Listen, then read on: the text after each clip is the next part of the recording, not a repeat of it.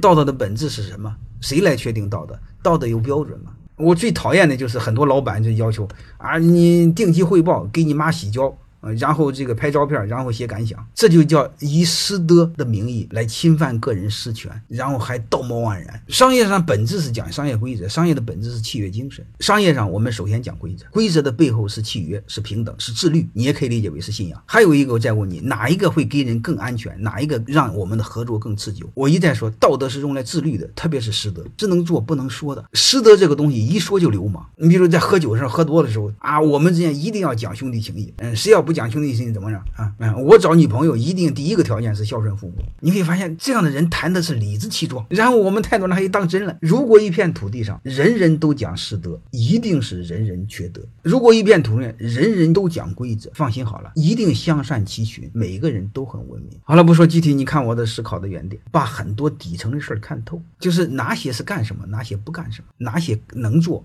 哪些不能做，然后自己活得明白，活得坦然。